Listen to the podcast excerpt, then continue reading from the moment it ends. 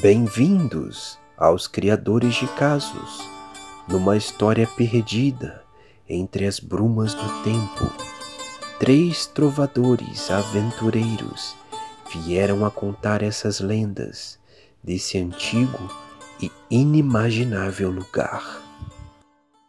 Aqui estou eu, o Rei Esdras, terceiro do meu nome, guardião dos anéis sagrados de Cloroquim, o senhor dos cavalos alados de Ipinon. Venho no meu leito de morte falar da minha grandiosa aventura com os cavaleiros que fazem. Vossa Excelência queira me perdoar, mas agora os cavaleiros que fazem viraram os cavaleiros de Twin Twin to Fly. Além disso, majestade, me desculpe, mas eles morreram há mais de 100 anos. Isso não importa, escriba insolente. Naquele tempo, os cavaleiros mudavam de alcunha como mudavam de esposa. Escreva e não questione. Além disso, não eram os cavaleiros que fazem originais, e sim os seus descendentes. Era um dia onde o sol estava radiante lá nos céus, quando um homem alto, mágico, viril, com suas coxas torneadas, aquele peito peludo. Ah.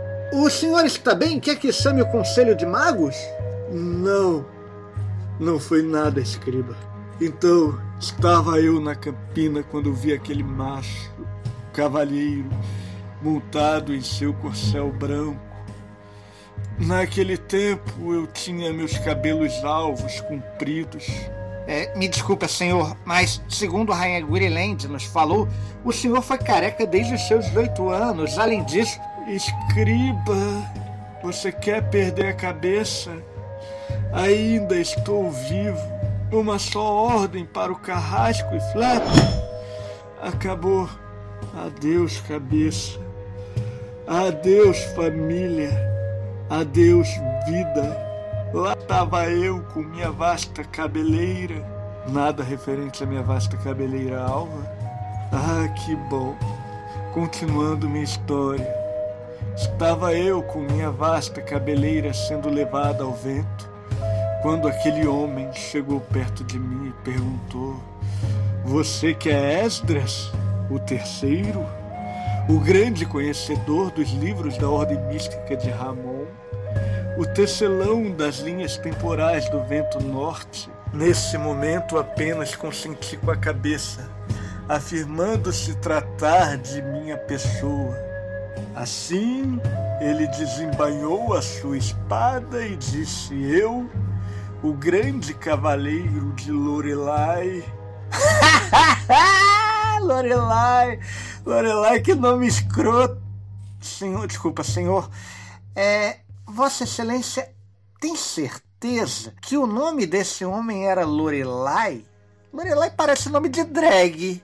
Posso continuar a porra da história, escriba, ou prefere que eu chame o carrasco?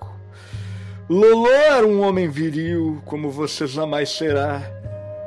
Forte, valente, corajoso. Se não fosse ele, eu não poderia contar a minha história. Escriba o que está fazendo, saia da minha cama. Você quer perder a cabeça? Largue esse travesseiro, escriba, deixe de ser insolente. Tira esse travesseiro da minha cara e escreva socorro!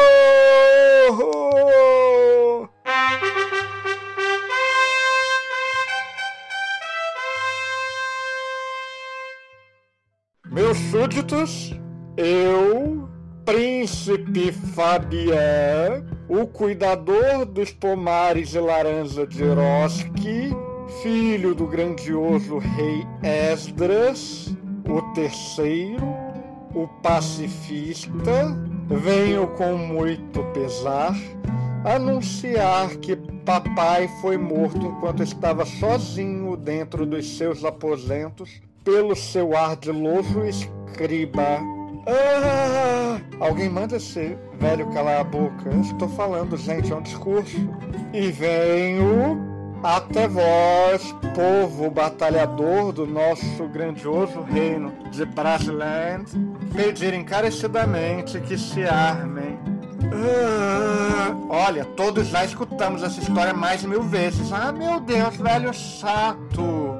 Estamos aqui para anunciar que estamos nos unindo ao grandioso exército de Branca Leone para lutarmos contra os cavaleiros da Ordem Mística de Carnevale.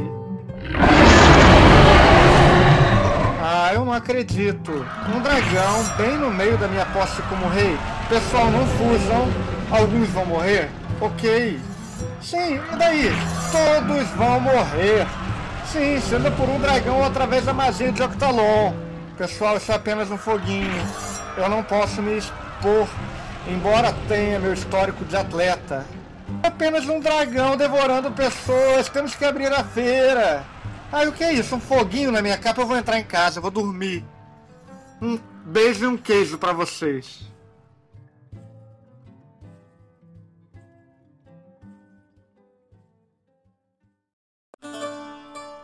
Esse projeto foi a idealização de três escritores: Pedro Pendragon Fontes, Cristina Dama do Lago Teixeira e Eric Percival de Luca.